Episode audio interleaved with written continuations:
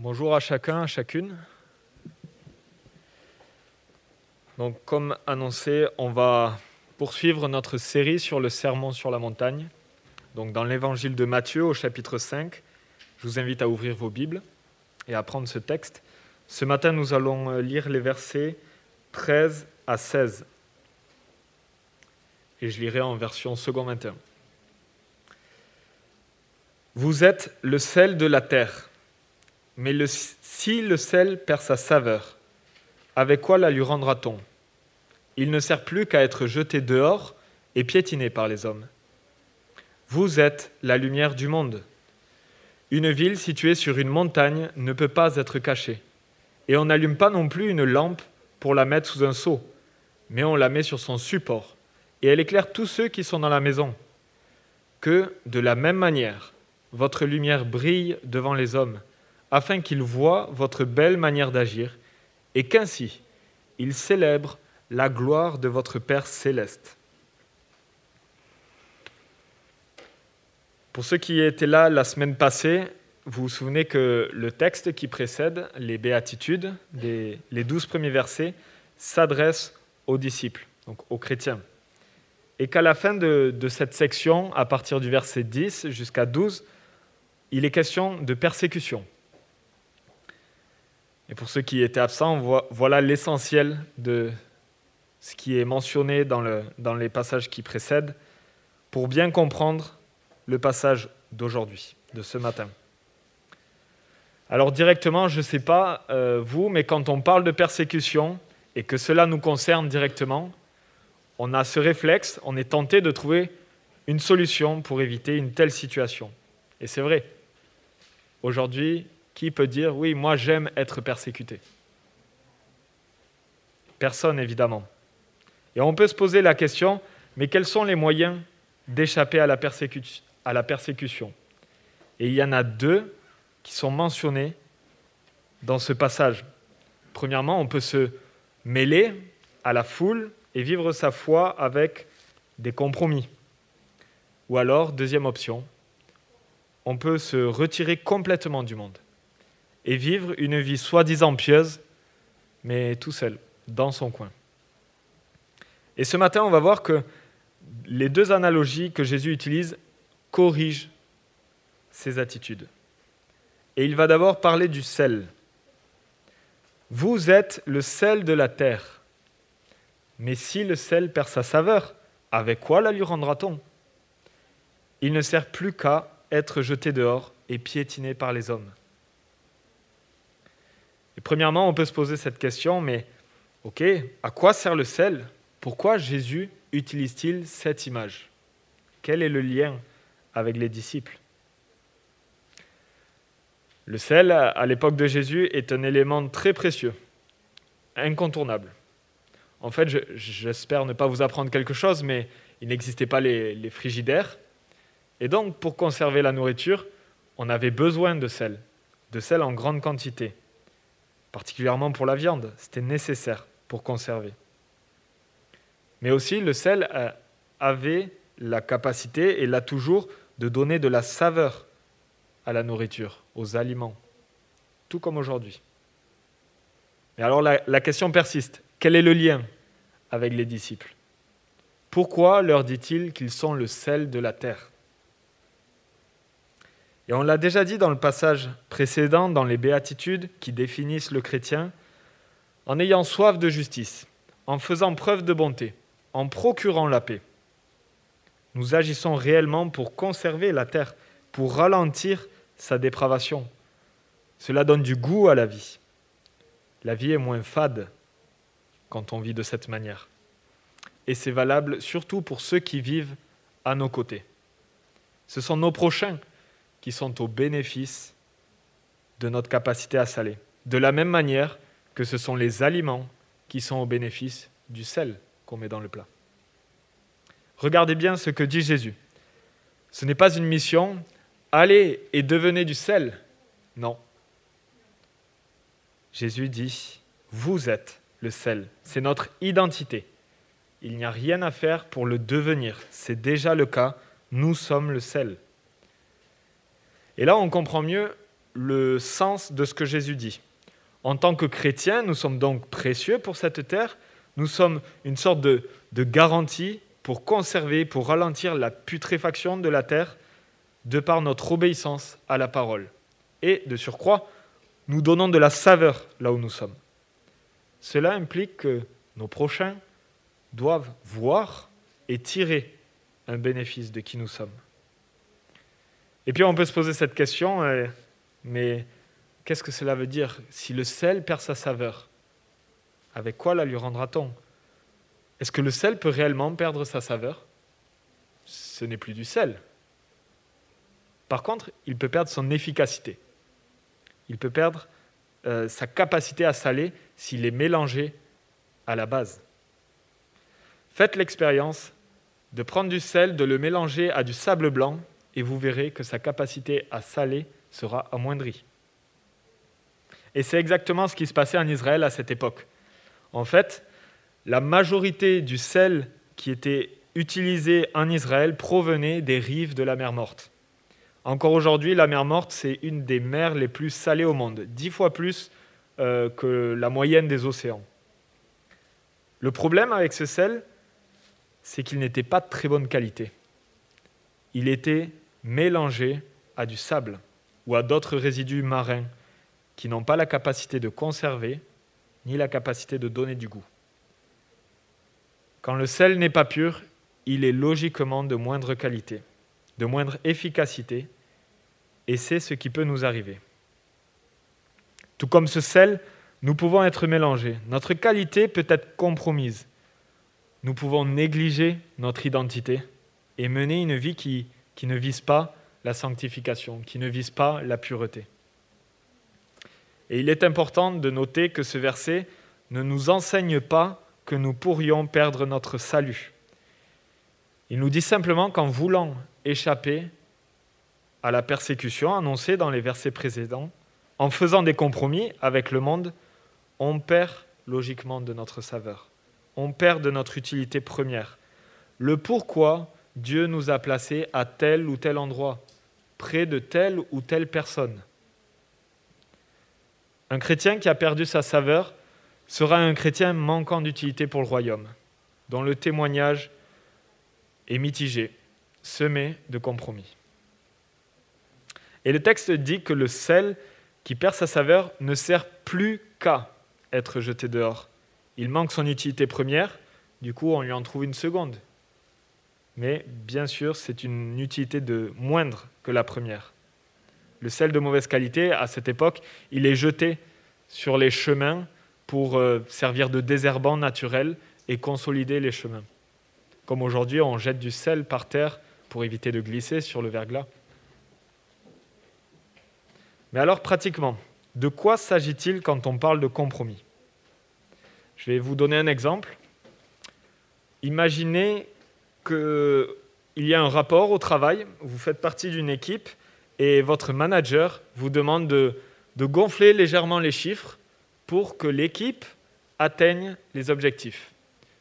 Et qu'en fonction de cela, elle reçoive une prime qui va avec. Ce sont des situations possibles qui peuvent être vécues par certains d'entre nous. Et dans ces cas-là, c'est pas évident.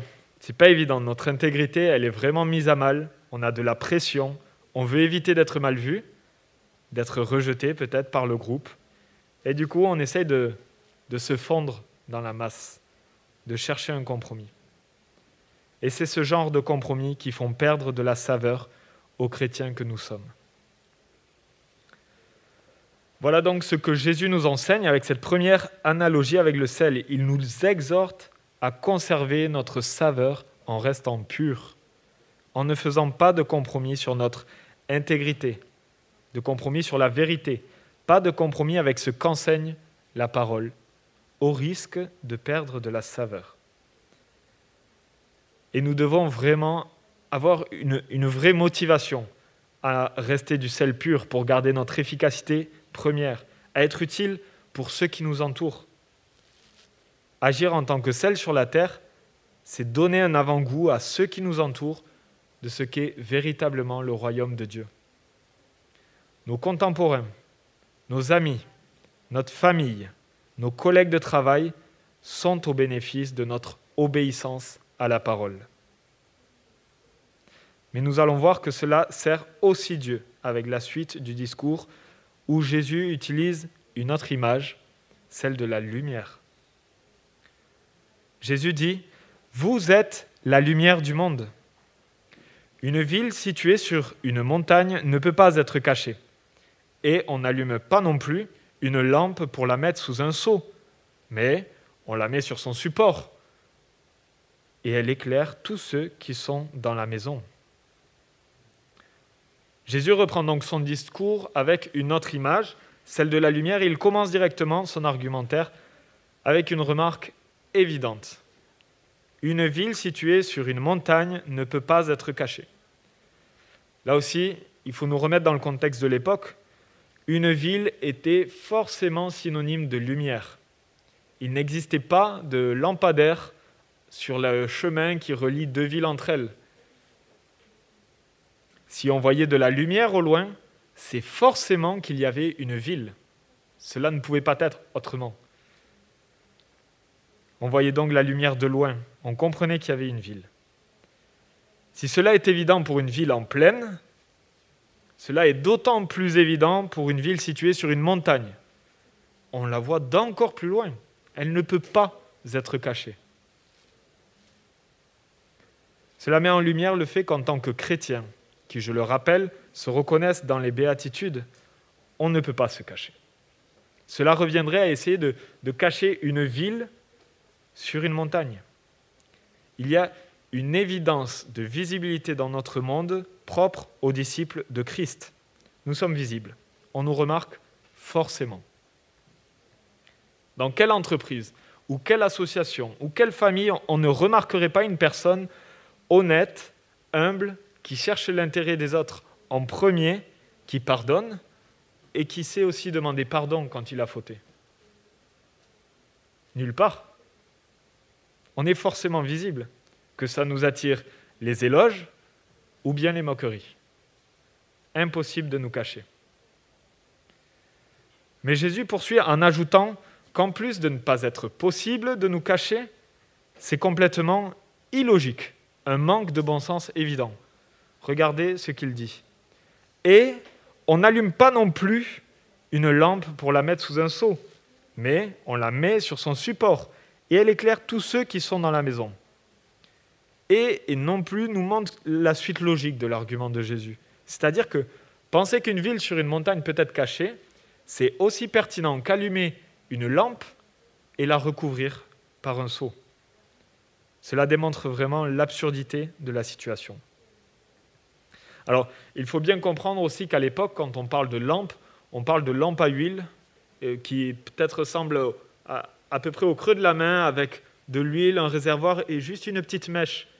Ces lampes avaient une, faible luminosité et donc du coup il était vraiment important de, les placer sur leur support pour gagner un maximum de luminosité, ne pas, ne pas perdre euh, leur fonction et optimiser. Imaginez-vous, c'est à peu près la, la luminosité qu'on pourrait avoir avec une bougie chauffe-plat. On comprend donc bien l'intérêt de la mettre sur un support et pas sous un seau. Souvenez-vous, tout à l'heure, en introduction, on a énuméré deux solutions pour éviter la persécution. Un, le compromis, devenir une sorte de mélange inutile pour son utilité première. Et deux, se cacher, rester fidèle, mais dans son coin, sans que cela se voie. Et ici, c'est clairement la deuxième option qui est traitée. Et avec évidence, on comprend que c'est ni possible, ni pertinent de vouloir se cacher. Encore une fois, il en va de notre identité. Vous êtes la lumière du monde. Selon ce principe logique de placer euh, la lampe sur son support, et j'imagine au milieu de la pièce, Jésus nous dit que de la même manière, votre lumière brille devant les hommes de la même manière.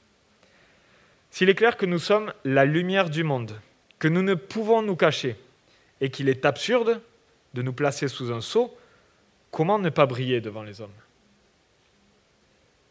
Et surtout, ne pas briller, se cacher, aussi absurde que cela puisse être pour des lumières, revient à laisser l'obscurité. Soyons objectifs. Si le manque de sel entraîne un manque de goût et une accélération de la pourriture, le manque de lumière entraîne inévitablement un gain d'obscurité.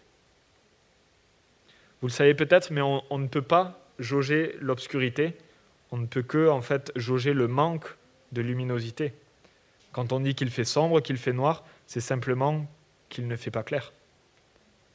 Et si on rapporte ce constat à notre société, on s'aperçoit simplement que la part d'obscurité que l'on peut voir dans le monde est en fait, en premier lieu, un manque, un manquement de la part des chrétiens d'être des lumières.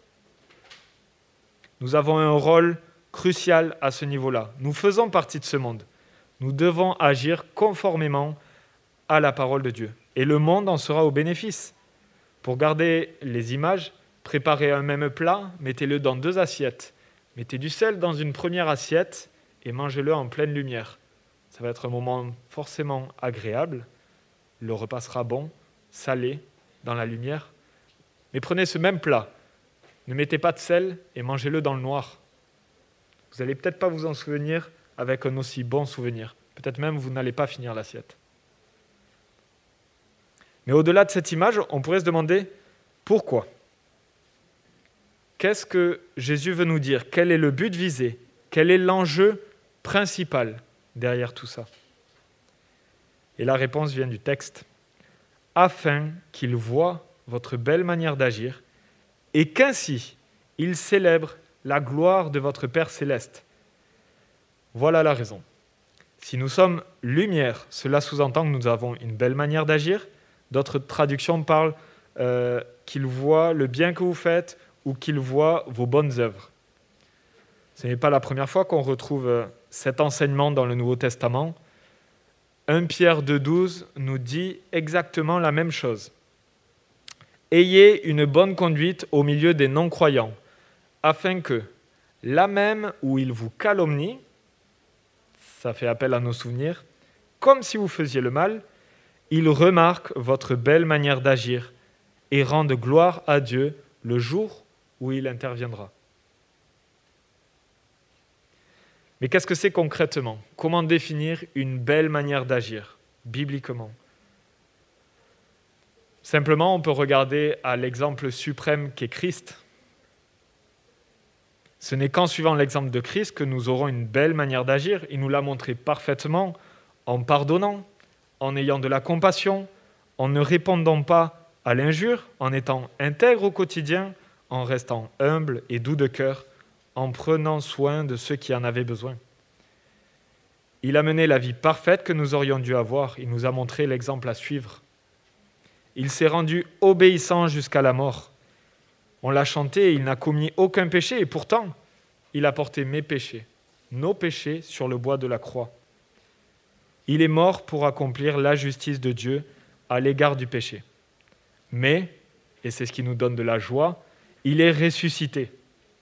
Et aujourd'hui, il siège à la droite du Père. En cela, il a vécu conformément à la volonté de Dieu. Et en fait, Jésus souhaite simplement que nous mettions sa parole en pratique. Avoir une belle manière d'agir, faire de bonnes œuvres, revient à mettre en pratique les commandements de Dieu, à faire sa volonté, comme Christ l'a fait. Éphésiens 2, verset 10 nous dit, En réalité, c'est lui qui nous a fait. Nous avons été créés en Jésus-Christ pour des œuvres bonnes que Dieu a préparées d'avance afin que nous les pratiquions. Il souhaite que nous soyons obéissants à son image. Il souhaite que nous soyons obéissants à ce qu'il nous enseigne, à ce qu'il a préparé d'avance afin que nous le pratiquions. Cela revient à déclarer que Jésus-Christ est Seigneur sur notre vie. Il en est le Maître incontesté. Et nous sommes obéissants à sa parole. On va lire un, passage dans l'épître de Tite qui nous éclaire sur ce que sont pratiquement les bonnes œuvres. Prenons ensemble Tite au chapitre 2. C'est juste après la deuxième lettre à Timothée. Et c'est Paul qui écrit à Tite et qui lui dit au chapitre 2, Quant à toi, dis ce qui correspond à la saine doctrine, dis que les vieillards doivent être sobres, respectables, réfléchis, solides dans la foi, l'amour et la persévérance. De même, les femmes âgées doivent se comporter comme il convient à des servantes de Dieu. Elles ne doivent pas être médisantes ni esclaves de la boisson, mais enseigner ce qui est bien. Ainsi, elles apprendront aux jeunes femmes à aimer leurs maris et leurs enfants, à se montrer réfléchies et pures, à s'occuper de leur foyer, être pleines de bonté et se soumettre à leur mari, afin que la parole de Dieu ne soit pas calomniée. Encourage de même les jeunes gens à se montrer réfléchis, en étant toi-même, à tout point de vue, un modèle de belles œuvres. Dans ton enseignement, fais preuve de pureté, de sérieux et d'intégrité. Que ta parole soit saine, et irréprochable, afin que nos opposants soient couverts de honte, n'ayant aucun mal à dire de nous. Encourage les esclaves à se soumettre à leur maître, à leur être agréable en tout, à ne pas les contredire, ni commettre le moindre vol, mais à se montrer toujours dignes de confiance, afin d'honorer pleinement la doctrine de Dieu notre Sauveur.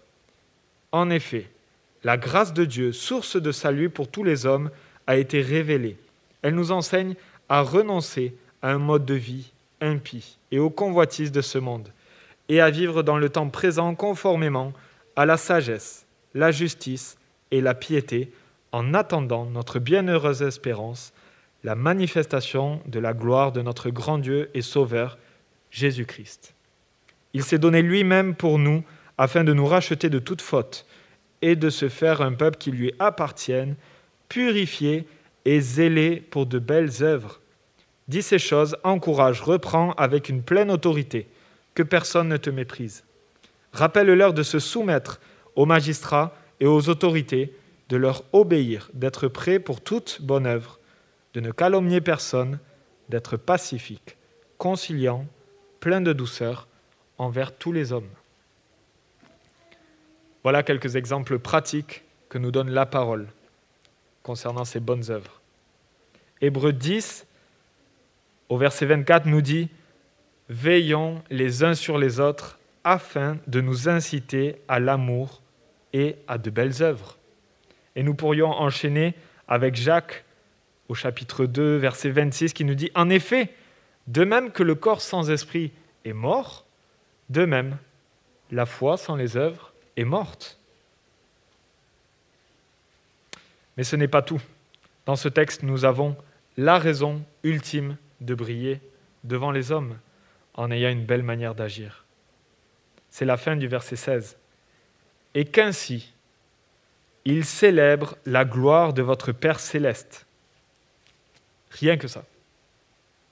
L'enjeu n'est pas moindre, il est au contraire capital. En voyant notre belle manière d'agir, ce qui nous entoure devrait par déduction logique célébrer la gloire de notre Père céleste. Un peu selon la même logique que si vous voyez un enfant poli, respectueux, sage, aimable, vous allez certainement louer son éducation et féliciter ses parents. Et on voit par exemple quelques chapitres plus loin, euh, dans le chapitre 9 de Matthieu, que Jésus guérit un paralysé. Mais plus surprenant encore pour les pharisiens, Jésus pardonne aussi les péchés. Et comment réagit la foule? Quand la foule vit cela, elle fut émerveillée et célébra la gloire de Dieu. Voilà un exemple pratique de la réaction logique de la foule qui célèbre la gloire de Dieu face à un miracle opéré par Jésus. Mais qu'est-ce que ça représente pour nous, concrètement, la gloire de Dieu? C'est assez abstrait, on a certainement du mal à la définir. Je vous propose une définition, ne vient pas de moi.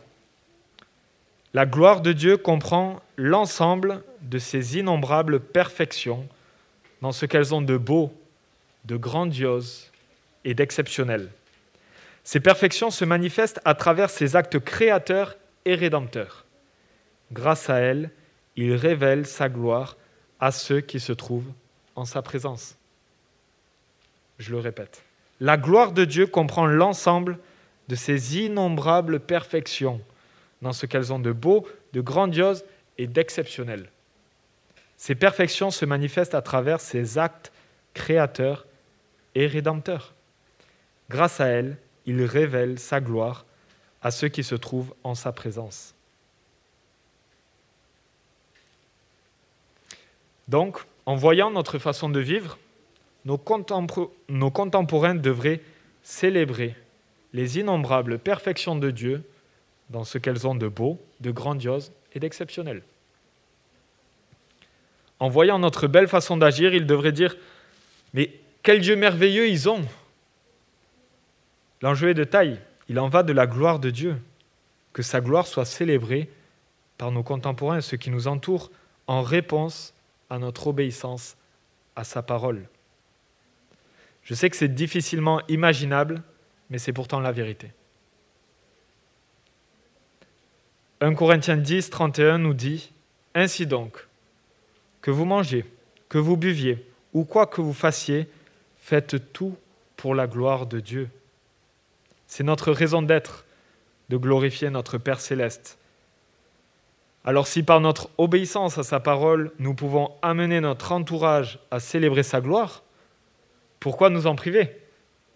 Nous, nous devons d'agir ainsi par égard à ceux qui nous sont chers, nos amis, notre famille. Comment pourront-ils célébrer la gloire de notre Père si nous n'agissons pas en conformité avec notre identité si nous n'agissons pas en tant que sel et lumière? Il y a un véritable enjeu pour les gens que nous aimons, qui sont autour de nous. Pensez à ceux qui sont autour de nous. Que voit-il de moi? Que voit-il de vous, de nous? Nous pouvons voir que nous avons un Dieu qui prend soin de sa création, en ne, le, en ne la laissant pas sans garantie, sans agent conservateur, sans sel. Et ce même Dieu ne laisse pas non plus ce monde dans l'obscurité. Au contraire, il y place des lumières et il désire qu'elles brillent. Et nous pouvons constater que ce monde a réellement besoin de sel, de lumière. Il a besoin de voir physiquement ce qu'est le royaume de Dieu. Et nous avons ce privilège d'être des instruments entre les mains de notre Dieu qui nous utilise pour montrer cela autour de nous. Nous ne sommes donc pas appelés à compromettre notre témoignage en faisant des compromis, mais au contraire, nous sommes exhortés à rester purs à l'image d'un sel de qualité.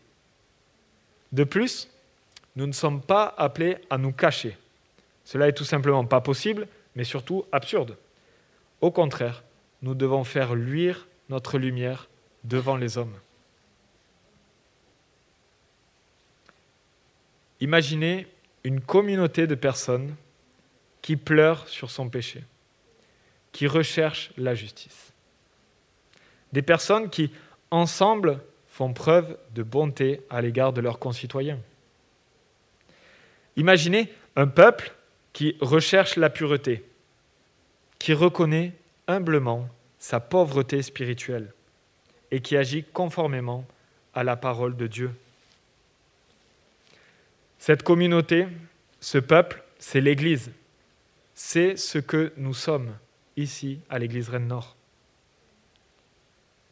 Je le répète et je termine par ça.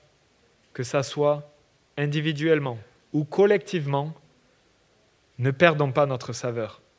Ne nous cachons pas, mais brillons devant les hommes, afin d'amener d'autres hommes, d'autres femmes, d'autres rennais, d'autres rennaises à célébrer avec nous la gloire de notre Père céleste. Que toute la gloire revienne à Dieu. Amen.